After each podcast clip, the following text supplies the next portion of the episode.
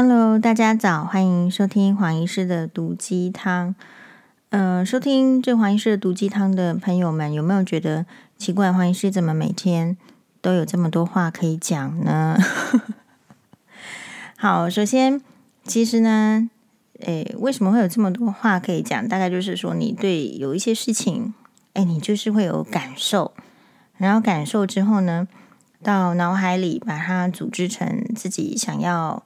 讨论的方式的话语，然后或者是说一个呃经验感想的分享，好，如此而已。那诶，我今天要讲的也是来自于我的生活经验的，的这种分享，好，所以其实不要小看自己的生活经验哦，啊，那有时候呢是你太呃，就是说感受到或者是经验到一个一个呃。经验之后，你就把它带过去了。然后，其实，在内心里面没有发酵什么事情，没有发酵什么事情，生活经验过去就过去。大概就是以后要用的时候，也不一定想得起来。好，所以，比如说这个，因为黄律师的推荐，黄医师最近就他有个 TVB 的呃武侠剧，武侠剧的频道，然后里面都是。哇，好久以前的那个武侠剧哦，比如说连楚楚留香都有，好，然后是比如说刘德华、陈玉莲主演的《神雕侠侣》啊，《神雕侠侣》有非常多版本，我自己最喜欢的是刘德华跟陈玉莲的版本，里面的这个雕兄再怎么样朴朴实无华，没有超高的技巧，看起来就就一副雕样，我们还是觉得这部戏呢。真的非常经典，好。那但是我就突然发现说，哎，奇怪，呃，后面后面还有很多其他的剧啦。然后你再点一下的话，你就比如说还会有，嗯、这个一些什么《笑傲江湖》啦，哈，都是金庸武侠小说。那金庸武侠小说是这样子，就是看大家呢，可能年轻的时候就是会看，然后看的这个津津有味，哈，暑假寒暑假。好像是都在看金庸小说，不过我自己最喜欢的是呃《射雕英雄传》啊，《射雕英雄传》，所以我特别就是可能比较欣赏的是像黄蓉、黄药师的女儿黄蓉这样子，呃，很聪明啊，过目不忘，呵呵，然后可以哎自己自己有一些主张的女孩的个性。然后我昨天呢也看了这个电视。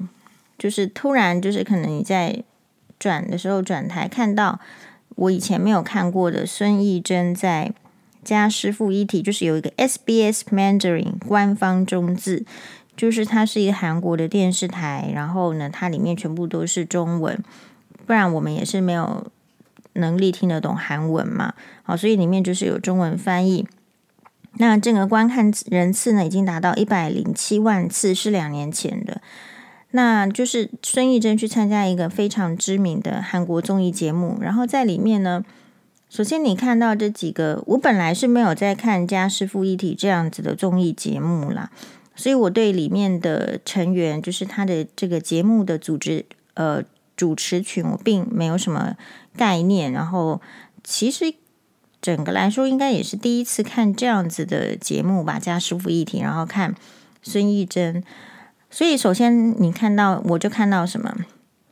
我就看到四个男生呢，不管他们之前是怎么样，可能长得有丑的，有帅的，有搞笑的，有幽默的，啊，但是呢，跑到大美女孙艺珍前面的时候，每一个人都变得很局促啊，有礼貌，想要表现，不敢太乖张，好 乖张。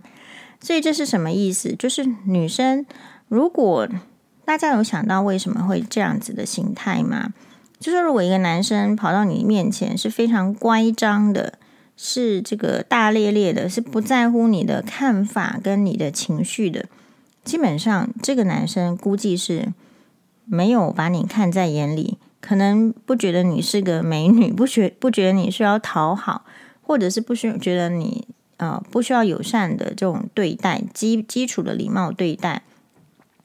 所以女生其实你不要去替那一些呃在你面前没有礼貌的男人辩解，其实如果你看这个节目，你看到这个四个男生，不管是啊、有前辈有后辈，然后有都要有一些都要叫这个孙艺珍欧尼，就是姐姐。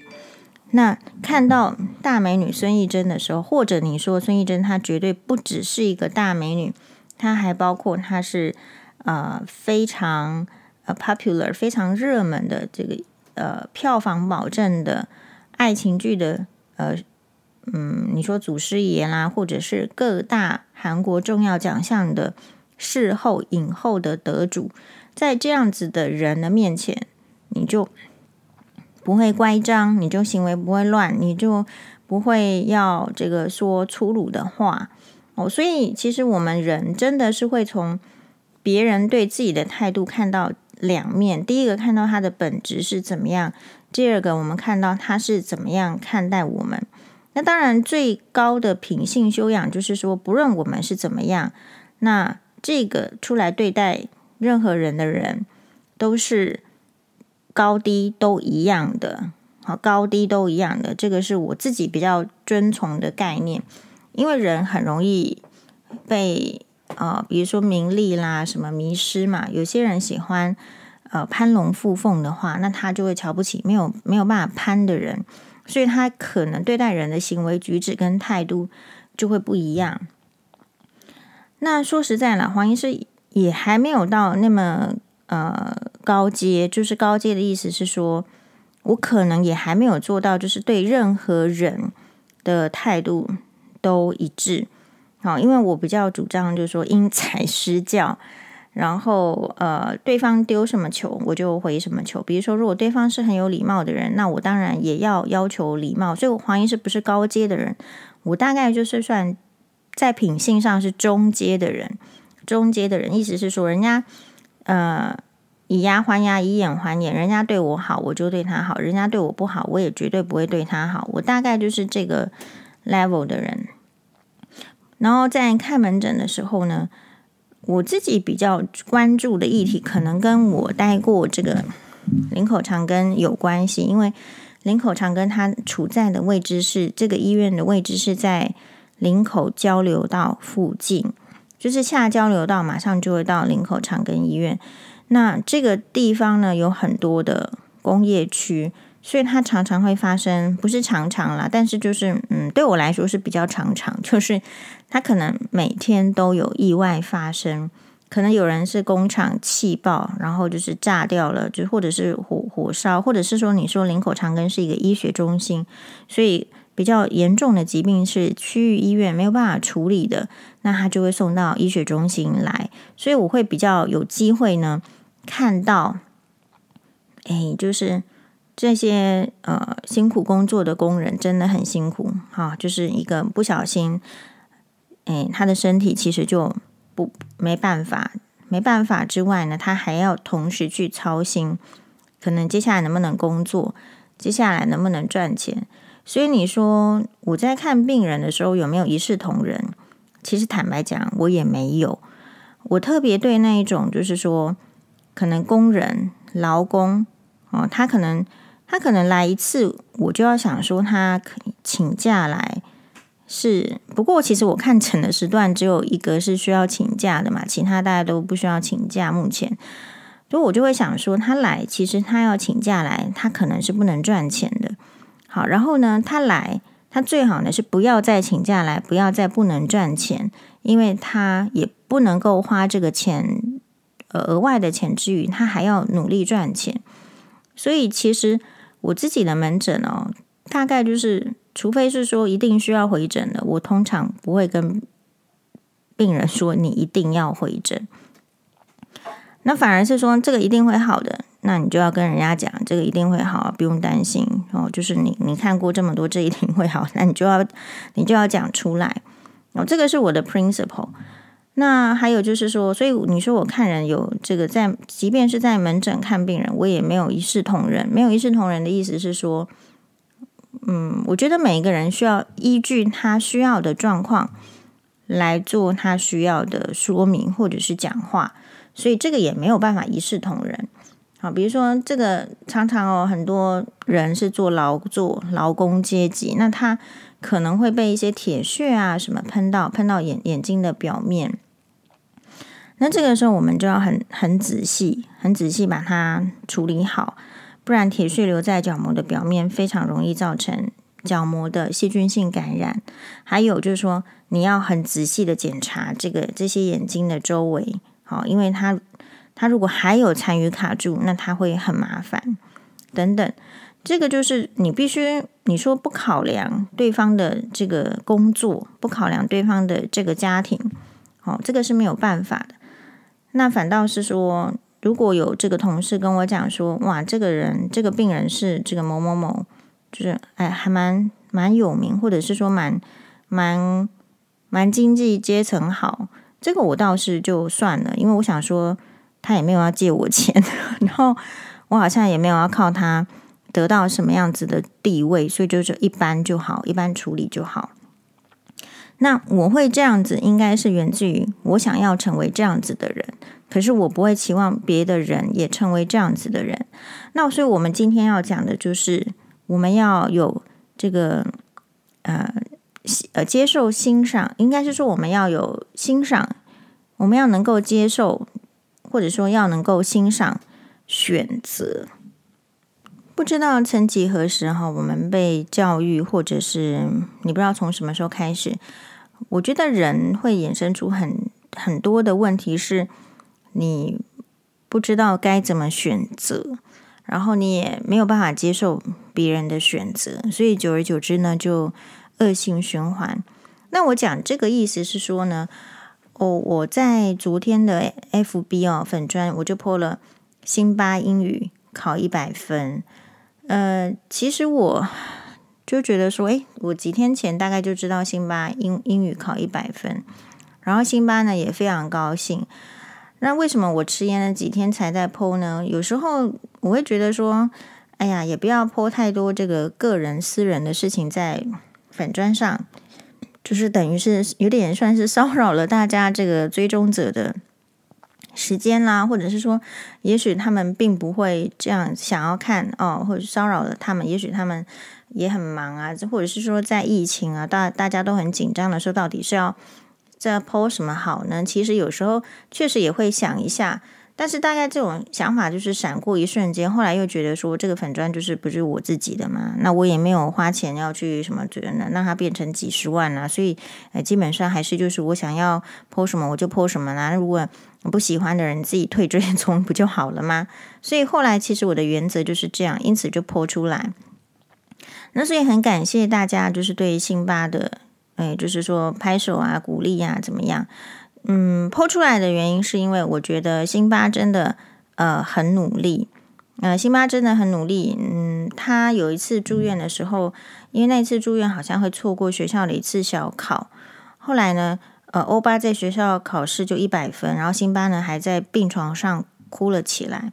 所以你就知道说，其实人呢，每个小孩，我自己观察是人都有他各自的的这个个性，就好像一起上节目，然后也是大家都很喜欢的精神科医师王凤刚医师的说法，你就在这边更能够体现，就是人的个性啊，诶，其实是天注定的，好好的五十趴，你打开开箱，大概就是这样的。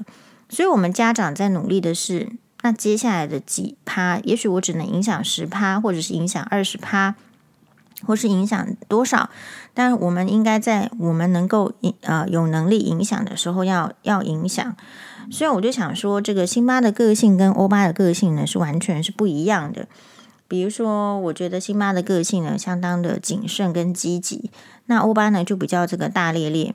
事实上，我认为欧巴比辛巴聪明的很多。我我甚至认为，就是我的观察，我觉得欧巴比我还要聪明。可是其实欧巴很少考一百分，所以这个就就是我们就牵涉到说什么叫做选择。所以呃，我认为就是辛巴这个小孩，他他有去选择他想要比较好的，比如说分数比较好的表现，比较好吃的食物，穿起来帅的。我觉得这个就是他。基于他这我们的这个本性，我们不会跟他说这个东西哈，你吃不好吃的也也可以吃啊。我们不会跟他讲说这个衣服能穿就好，穿起来很丑没关系。我们不会这样跟他讲说，哎，这个辛巴，你这个生，你如果生病的话，你不吃药也没关系。好，或者说你辛巴，你这个呃没有听老师的话没有关系，你听自己的。在我们家不会有这样子的教育。那我就想说，嗯、其实我跟辛巴呢有一有一个这个革命的情感，就是他出生的时候，如果大家看那个 YouTube 黄医师的 YouTube 频道，就是大家其实都很感动，他在那个周岁的时候，哦，在那边这个呃医院里面切蛋糕，那这个这个其实是蛮蛮特别的，就是说一个小孩在医院里面切周岁蛋糕，其他的人可能的经验是在抓周。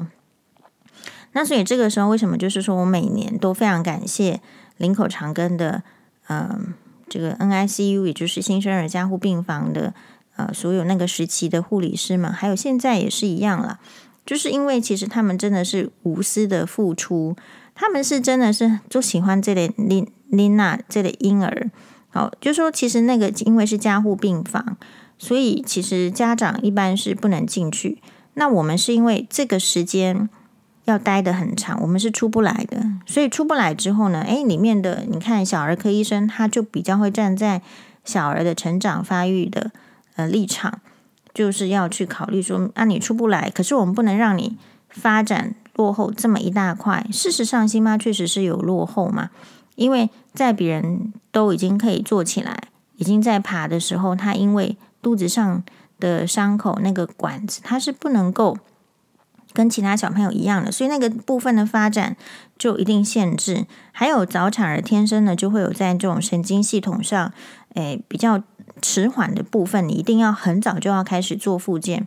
所以我们是在那个呃新生儿加护病房的呃病房的时候，就就要很积极。然后那时候其实我们是都不懂，那我们就听呃专业的教导，比如说可能呃主治医师说要怎么样，好，我们就怎样啊。好，比如说这个，我们很幸运啦，我们遇到非常就是呃资深专业的呃职职能治疗师啊、呃，黄庆凯老师，他非常的专业，然后而且很权威啊、然后呢，而且严格，就是你你就是应该要做几下啊，不然没办法好啊 之类的。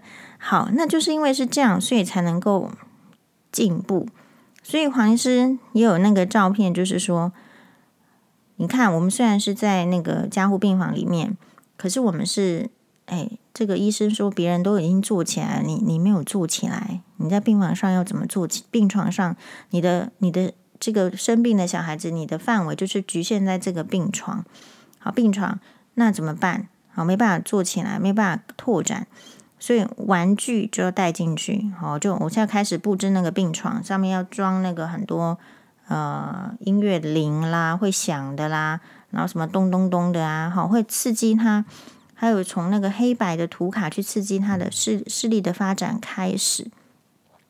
然后呢，要把这个哎娃娃车要要搬到这个 加护病房里面，要让他坐在娃娃车上，然后甚至在就是说不是会客时间，也就是没有其他家属来的时候，他是可以呃坐着娃娃车在。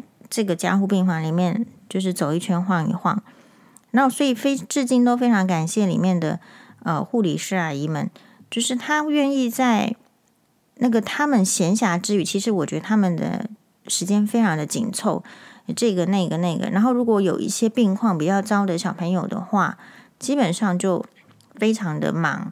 不过那个加护病房它有分区哦，比如说第一区、第二区、第三区，它是有分区的。啊，第一区就很紧张。好，第二区你要比较好了，你才能够挪到第二区、第三区。好，所以可能就是那个阿姨也要很很愿意啦。我觉得有时候呢，就是她在忙，然后她会把那个辛巴呢，就是好像带着他去看看别的婴儿一样，这样子让辛巴去见见世面。然后那个辛巴呢，也有一个诶，有一个画面啊，我我看的非常的。呃，就是我觉得他有在观察这个世界，比如他，我觉得他每次他隔壁床的要搬走了，好，就是奇怪，人家来就是啊住一住好了，然后就搬走了，再来新一个一个婴儿来新的婴儿，他也都会看人家，然后婴儿搬走了，他也会看人家在整理床铺什么，所以这个就是他小时候他的他的世界给他的刺激，所以这个就非常感谢林口长跟这个儿儿科新生儿科愿意愿意给这个辛巴这样的刺激，有考虑到。不然你不知道这个这个小朋友生病生病有多长，在这中间，并不是说要他一百分或是怎么样，而是尽力而为，尽力而为。所以呃，人我觉得人生的差别是，其实你说，诶，我们在讲这个一百分的时候，就有有这个网友就写，呃，是不是全班都一百分？然后也有网友就写说。嗯、呃，其实没有一百分也很好。就是我觉得大家忽略到一个事情，就是说有一些人的一百分是是轻松的，就像在吃饭一样。有这样的人，你认识吗？可是有一些人的一百分是他真的非常要非常非常努力，好，然后他才能够拿到一百分。所以，我们对看到很努力的人，我们不能够这个。就是说，一定大声的给他这个鼓励吗？所以你看到哈，就是说，我不知道你是属于哪一类型的人。这个社会上是很多人喜欢无视别人的努力，然后给人家泼冷水，或者是说，呃，来讲一个，就是其实没有一百分也很好。事实上，人生一百分。当然很好啊，怎么会不？就是说没有一百分也很好。那你二十分、三十分、六十分可以吗？你到这个社会现实上就是不行啊。哦，只是说这个社会尽量就是不要造成社会的动荡，就是一百分的人也要给他一个怎样的呃生活，然后二十分的人要给他一个怎么样的生活。可事实上，就是有时候就是黄医师在之前 podcast 讲的概念。就如果你家是开这个全聚德烤鸭的，还是什么什么夜市在卖什么香肠的，你如果是靠做生意来赚钱，或者说你坐在那边钱就会自己跑进来的家庭，读书是读健康的。但如果你不是这样子的家庭呢，你读书可能就会有另外一番这个需求，就是你这个学历，你这个分数。是要拿去给别人看的，看看别人要不要用你，要不要雇佣你。因为同时有这个人考一百分，跟那个人考二十分，那老板你你为什么 就是要选二二十分的，还是选一百分的呢？大部分的老板可能要先选一百分的嘛，对吧？所以我觉得这个就是你要先很清楚的认知，说你有什么资源。那最糟糕的就是家里没有资源的家长，可是却跟小朋友说：“你这个也不用，那个也不用。”后来发现他到这个社会上没有足以跟其他人抗衡竞争的能力，那这个我认为是家长的失职。这边就牵涉到，就是说你是什么样子的呃遭遇，或者说怎么样，你你就会牵涉到怎么样的一个。想法，那我们今天是要说，其实我们应该要欣然的接受选择。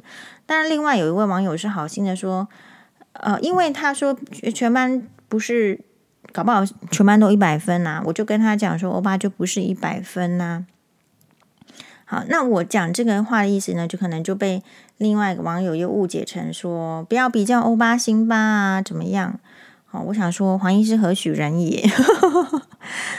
我觉得是这样子啦，就是说，呃，你该比较的时候呢，你就要比较；你该选择的时候，你就要选择。正因为有比较，所以你会知道谁缺了什么，你才要给他补足跟补不足。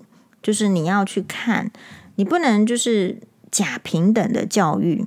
假平等的意思是说，我觉得他们两个都一样，就算一个考六十分跟考一百分的一样好。No，其实分数呢，在黄医师眼中的意义是说，考一百分呢，就表示说，在这张考卷的范围之内，你大致通过了。好，可是如果说是其他的范围，你有没有可能不通过呢？有可能的，这个要知道。那同样呢，如果你今天没有考到一百分，那这表示什么？这表示你一定有不会的地方，所以被扣分了。那你一定要把你不会的地方把它。搞到会，所以很多人会问这个黄医师的学习办法，其实黄医师的学习办法就是，我遇到我不会的，我一定要把它搞会，而且我解决问题的办法，我不能只有一种，因为我可能考试会紧张，或者是因为我对这个办法可能不够熟练，我一定要有第能够找出第二种办法来解决这个问题的能力。这个就是一直告诉自己的，哦，就是说，你说不追求一百分吗？其实那个我在想，留言的人是不是没有体会过得到一百分的那种呃快乐，还有肯定感？其实这种快乐跟呃经过自己很强韧的努力得到一百分的这个过程，我觉得对培养一个人的自信也很重要。所以可能要跟这些，就是说比较习惯跟小朋友说，考试之前就说，哎，没有一百分也没有关系的家长要分享一下，就是如果你常常就那个告诉小朋友说没有一百分没有关系，那你要你要学会的是什么？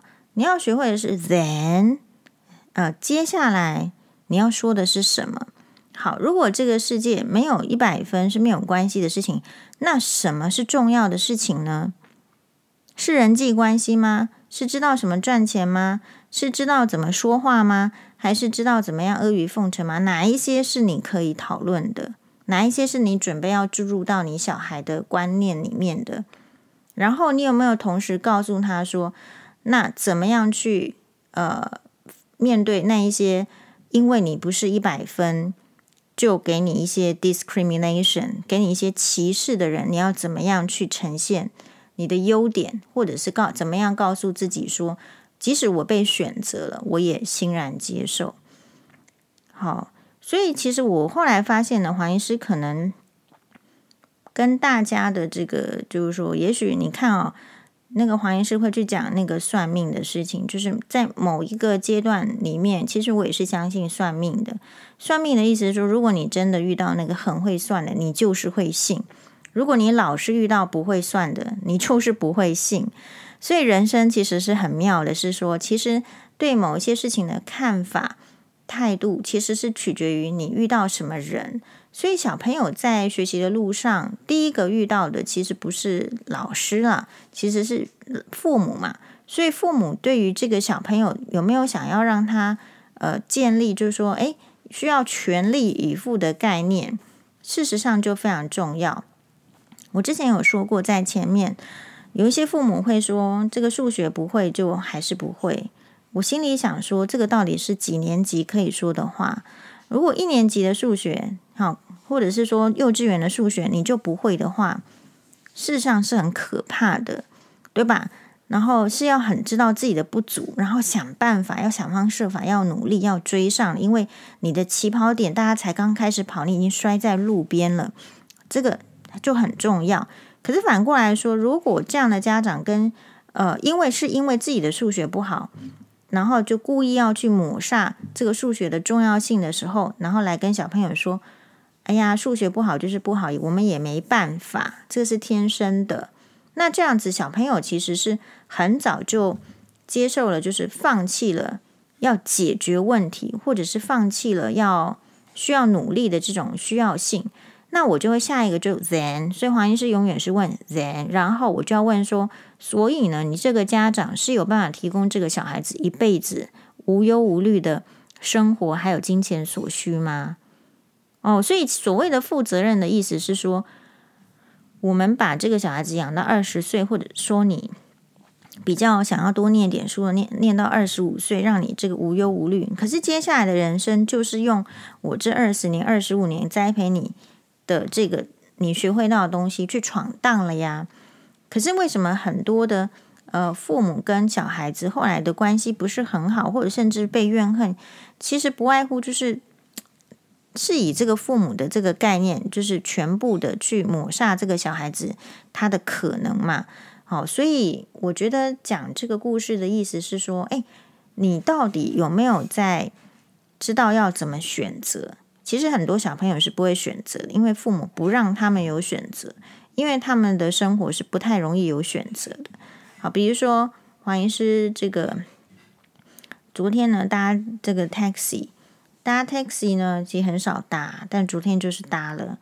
搭了，然后那个司机大哥就说：“哇，他这个疫情哦，因为他很比较比较心急啦，因为他四月一号才加入这个五五六八八，然后是那个大车队。”觉得本来说一开始真的是挺好的，就是客人很多，然后也有赚到钱，他也觉得蛮心安的。四月一号才交车嘛，但结果没想到呢，疫情来突然这样子哦，整个大崩盘，一一下子人数拼的很多，然后大家可能基于安全，不要群聚，少出门，就自发性的自律了。结果他在外面，哎，七点到九点的这个上班时间这么尖峰，以前是。那个轿车电话位置叮叮叮叮叮，他还可以选择客人的时候，结果现在变成是一个都没有，没办法选择客人，所以很惨。但这个很惨是雪上加霜的，是因为他说他还欠欠人家债两百万，好，欠债两百万，那他就是一个每天需要钱进来他才能够生活的人。那这个这个意思是什么？这个意思就是说，是选择你，你要选择还是被选择？这个是太常在生活中发生的事情。然后，其实我蛮那个钦佩那个计程车司机大哥的哦，就是说，其实我看他年纪也没有很大，就是算可能青壮年这样。那我的意思是什么？为什么我说选择跟被选择？其实他的人生就是陷入困境嘛。可是他选择什么？选择很努力的工作，他说他一天工作十七个小时，然后呢，一个礼拜只回家一次，呃，剩下的休息时间就就是都是在车上。人家是很努力、很辛苦的，想要来解决他的困境，而且用实际上去付出行动。所以，其实我觉得人生是这样，你为什么后面会有这样子的能力，是源自于呃，你前面的。态度的培养，好观念的培养，所以一定要，不管你是在什么年纪啊，我觉得就要选择跟被选择，你要懂得去欣赏。欣赏的意思是说，当你有选择权的时候，你要选择，比如说专柜保养品，还是这个呃所谓的开价的保养品，还是说你什么推别人推荐的，你的选择基准在哪里？是因为要省钱，还是因为要有效，还是要因为香味，还是要因为包装？你你的人生要乐于这个选择。好，所以黄医师就昨天就选择看了孙艺珍的节目，然后他就说他有得到那个 TRX，就是培训师的帮助，人家不是帮助，可以教 T R S 这样子很复杂的，我我我不懂啦，但因为我没有做，但我做我看了这个节目之后，我觉得哇。这个孙艺珍实在是太厉害，虽然以前就耳闻说他是 TRX，已经练了十年，然后很厉害，还可以就是有这个专业的证照，是一个专业的可以做讲师这样子，T R S 专业讲师的能力。可现场实际在看这个节目的时候，你的那种感动跟那种呃受到启发又是不一样。为什么？我顿时就觉得说。你可以明了为什么人家身材这么好，哦，你可以明了就是为什么，哎，那个，嗯，人家可以红这么久，啊，为什么人家可以做到这样？为什么人家可以嫁玄彬？就是，其实就是努力不同啊，就努力不同啊。好，天生是一定有一些起起跑点的，但是。人家天生条件好的还这么努力，所以如果我们天生条件差不努力，可以吗？那现在有一种概念，就是说，因为小朋友的压力都很大，好，所以才不跟他讲说没有一百分也没有关系。这个黄医师是认为是因为，那是因为你把那个呃单如何面对压力的取决方式也是选择。你面对压力，压力是无时不刻都有，可是你。面对压力的方式，你自己可能都没有很明确的答案，所以你比较不会去灌输小朋友怎么样面对这个压力。好，那所以呢，如果说你会有，比如说，如果我可能会跟小孩子讲说，其实是这样子，就每个人观念不一样。我请问大家，你觉得过程重要还是结果重要？现在有一派的这种。可能教育学家会说：“哦，小孩子，你要用鼓励的方式，不要用比较的方式。你要跟自己比，好，然后呢，你要怎怎么称赞，然后怎么样？其实我觉得问题是，其实现实就是你一直在跟别人比，你不知道吗？那你 你的重点是你如何能够欣赏你在跟别人比过程当中的一些火花？比如说看孙艺珍的那个家师傅一体的影片，就是我是那种很坦然接受说啊，我输给孙艺珍了，就是这样。可是我有没有乐于就是在这个比较当中收获，还有就是嗯，去想要变成更好的人呢？有的，好，所以这个就是我我觉得我的这个为什么比较能够欣然接受被比较或者是比较。诶，因为你自己会很有主张，你想要得到什么，所以我从看那个节目里面，我就得到说啊，其实真的是近朱者赤，近墨者黑。好，如果我们有多一点这样子的节目，或者说你多去看这样的节目，你就会知道说自己每天坐在家里不运动是不行的。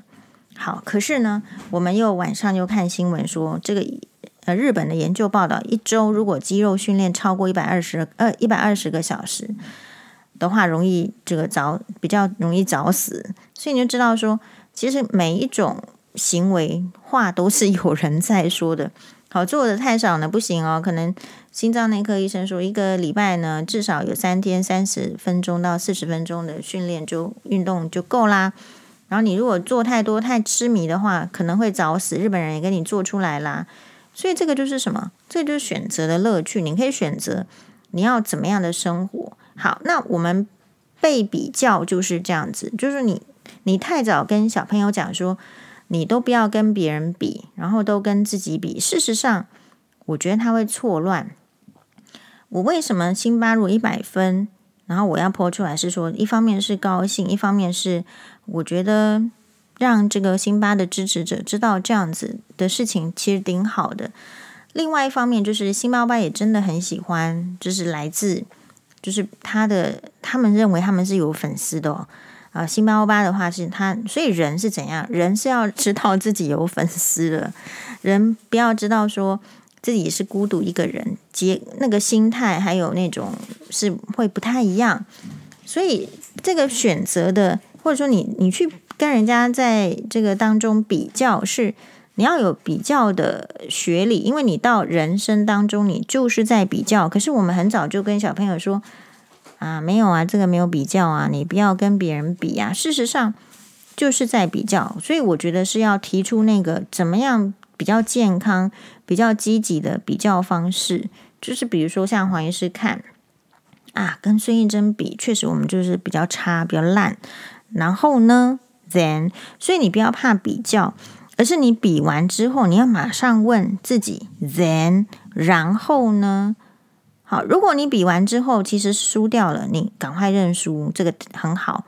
如果你比完之后赢了之后，你赶快就是 then，我我可能要要去那那去跟别的人比。其实我觉得这个也不错哦，就是你不需要对于你呃跟你比输的人，你一直去嘲笑他、嘲讽他。不是，你赶快要去跟下一个人比，是这样子。那黄医师会觉得是说，我可能跟这个主，也许现在在推动的主流的概念、教育概念有点不太一样，是因为，哎，现在的主流教育概念是什么？就是不要比较啊，一百分没没有一百分没有关系呀，呃，然后点点点点点。可是我觉得这个态势并没有建立在。这个社会是变得更更好的情形之下嘛？事实上，我认为未来的态势就是社会的环境是越来越严峻的。严峻的意思是说，如果你你在这个准备的过程中松懈了，其实你不见得有能力 handle 未来的世界。那你觉得这个会比较好吗？或者是说，你会说为什么有这么多的这个养老呃啃老族？也不过就是因为。太早就是叫这些小孩子不要出去外面受苦，不要去跟人家比较，不要被比较，所以你留在家里就好了吗？其实这个也会有关联。我觉得比较的重点是，如果你要比哦，那你就真的很很认真的比一轮，很认真的比一轮的意思是说，你要知道你现在的年纪，你想不到以后的事情，比呀，要比年纪呀。然后就比如说黄医师，为什么昨天突然觉得有初老的症状呢？我说我看那个武侠剧，怎么搞的？用气功把一堆石头这个打碎之后，只是想要争夺武林秘籍，突然觉得没有必要。所以你要知道，人生是有阶段性的。可是，在前面青少年时期，你都会觉得看武侠剧。呃，很好啊，很有收获。那没关系，那个就是那个阶段，青少年时期一定要有冲劲。但是你后来会变得没冲劲，是因为年纪会限制你，然后身体的老化会限制你。所以我们的人生，这个身体本来就自己会有很多的限制，因此我觉得在早期应该是不要给他受限，让他尽情的去发展。自己这个人生的过程中，自然就会有那个给他修剪的，比如说经验啦，或者是挫折。好，比如说辛巴一开始画画都被同学嘲笑，好嘲笑到就是我们真的在 Podcast 有说，然后很感激有辛巴的这个粉丝呢，还特别录了影片教辛巴怎么画画。其实现现在辛巴呢也画得比较好，所以你说人生需不需要比较？需要啊，就是需要，而且你事实上无时无刻就是在被比较，或是主要在比较。重点是，then 你愿不愿意做一些什么，然后来克服。然后有一些比较呢，是很无厘头的，是很这个来自于，就是说你天生就长这样，可是天生又比较这个事情，什么呢？比如说长相，这个也是大家很容易比较的。好那这个比较的话，就是说，嗯、对长相啦、身材，这个我觉得是对年轻女生会有压力的。对这个年纪大的女生呢，可能也有压力。所以断看你怎么，你你在这个比较中，你你你被比较的时候，你看到什么？好，比如说，嗯、高雄大橘为重女士呢，她呢。她好像潜伏在各个社团，大家注意哦，搞不好高雄大橘为重女士 住在你家隔壁。她就传给我一个什么，诶，医学系学生女学生，然后呃什么爆乳啊，然后就说什么正妹啊，什么表特版震动。好，你会发现高雄大橘为重女士她的范围很广，然后她要丢过来这个影片。那你知道黄医师怎么回他吗？我就说，可是我是那个就是脸蛋派，我不是看胸部呢。好，这样，所以其实你说可不可以比较啊？可以呀，then 就是这样子。哎，我我我觉得其实不用怕比较，嗯，你必须先不怕比较，而且你知道你是可以选择的。这个，所以我觉得人生的困扰点是你太早被灌输，就是你你不可以选择，但是你也不应该跟人家讲说你。不选择一百一百分的人生，那非一一百分的人生，then 你准备要怎么过？其实大家没有没有去讨论的是这一块。好，那其实我个人呢，并不是，就是我也没有看好，这样讲好像很奇怪，但是我可能没有看好说星巴欧巴会一直考一百分啦。就是我觉得人天生是有一些限制的。好，但是所以我我的 focus 的重点其实是。如果他没有考一百分的人生，那他有什么是可以，比如说让他自己觉得呃很有自信的，然后很这个很可以融入这个社会，然后在这个社会中是可以赚钱。哎，我觉得因为我们的条件就是这样，所以我就会考虑这样。所以比如说像那个娃娃，我记得有有一次就讲说我们在讨论做什么职业，然后可不可以赚钱。然后就有那个网友在下面批评说：“怎么这么小就让这个小孩子想这样的事情？所以呢，你准备让小朋友什么时候开始想赚钱的事情啊？你你本来就我自己啦，也许大家概念不一样。我自己就是很早就要让小孩子知道，说我不会养你一辈子。好，那所以你这边你在做的努力学习，都是储备你自己的能力。你有越多的能力，你就多一点的选择。”然后人生到底是过程重要还是结果重要？黄医师认为是结果重要。你看，这又不是教育的这个主流。你告诉人家说这个过程重要，结果这个最后呢是在这个呃，诶，台北火车站做流浪汉，这个这样的结果有比较好吗？好，结果重要还是过程重要？我认为还是结果重要，因为每一个人他的那个经历还有他接触的不一样。黄医师是看珠穆摔角，呃，很喜欢的人。我只知道说你在看摔角擂台上。如果人家踢你一下，你没有赶快啊、你因此倒地了，你没有干办法赶快设法爬起来的话，你一定会被踹第二下。这个就是黄医师很早就看到的这个社会的现实。所以，那你说过程怎么样呢？你在过程中一直被踹，一直被打趴，你的结果会是拿冠军腰带吗？当然不会。好，那你说过程？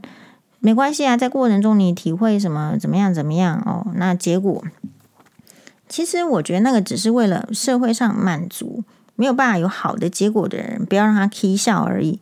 可是我们本来就应该要想办法，就是说，呃，又可以不不 k 笑，然后又其实应该要注意结果。你去看历史好了，历史怎么写的？历史其实都是有好结果的人写出来的。不然他怎么写历史？他就在那边穷途潦倒，是吧？那那你会说李白啦、白居易啊，很多的这个诗词的词人或诗人，他的过程其实很不好，然后他结果算好吗？我认为他结果是好的，因为他就是有留下他的思想啊，他当下的心境，然后这些诗词是有人要看的。我们也不知道说什么